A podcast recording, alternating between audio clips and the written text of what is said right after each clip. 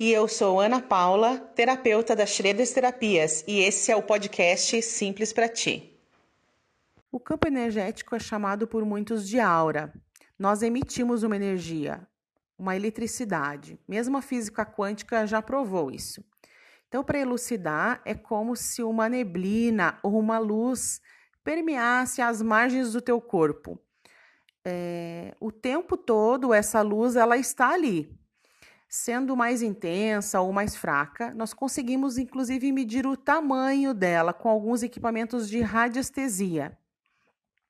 Essa eletricidade ela tem uma frequência.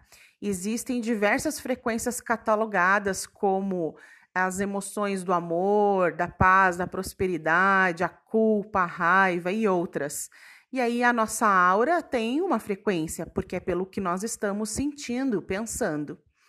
Então, para você ter esse campo forte imune, né, o cliente ele tem que trabalhar essas três mentes: a consciente, inconsciente e a superior.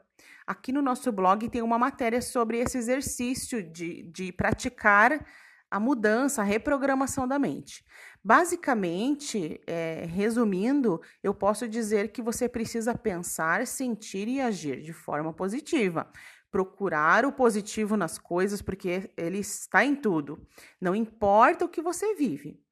O positivo, ele está em tudo. E as possibilidades de mudar uma frequência negativa é infinita. Aqui é a Ana Paula, profissional da, das Terapias. Deixe aqui sua dúvida e seu comentário. Nós teremos imenso prazer em responder. Obrigada.